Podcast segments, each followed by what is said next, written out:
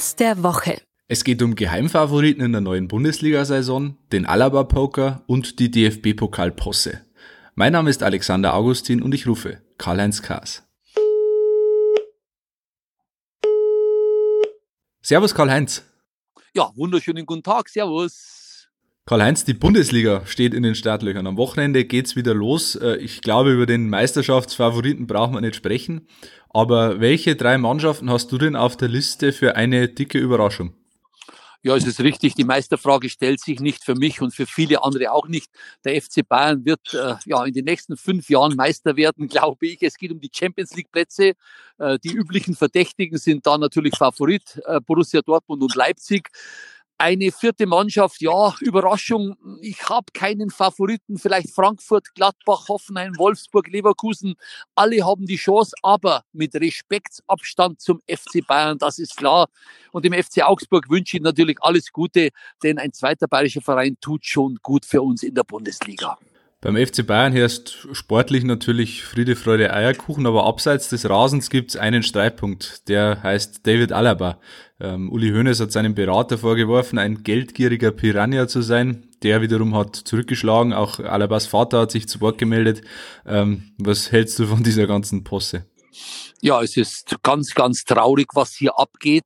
Äh, auch was Uli Hoeneß bei Sport 1 gesagt hat. Äh, der Ehrenpräsident plaudert da über Internas, über laufende Verhandlungen, über Zahlen, über geldgierige Berater. Das geht einfach nicht. Also, aber es geht auch nicht, was der Alaba-Berater verlangt. 125 Millionen für fünf Jahre, das sind im Jahr 25 Millionen.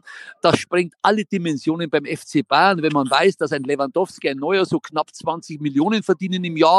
Aber ich glaube, der Leidtragende an dem Ganzen ist Hansi Flick. Der weiß ja gar nicht, wie er planen soll. Alaba, ja, und dann gibt es den gleichen Fall ja noch mit Thiago. Also der Hansi Flick tut mir im Moment ein bisschen leid.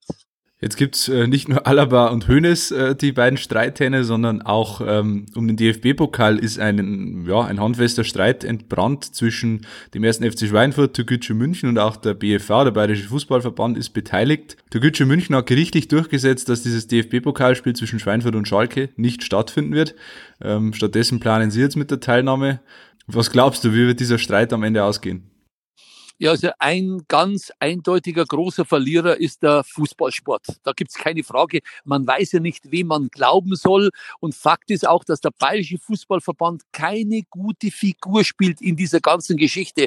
Wenn ordentliche Gerichte im Sport entscheiden müssten, ist das ganz, ganz brutal. Ich verstehe auch Schalke, die waren auf Sonntag eingestellt. Drei Tage vorher wird das Spiel abgesagt. Das ist bitter für den Verein. Der hatte dann keinen Test vor dem Bayern-Spiel am Freitagabend.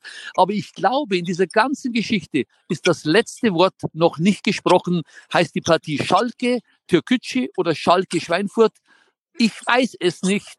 Zurück ins Studio.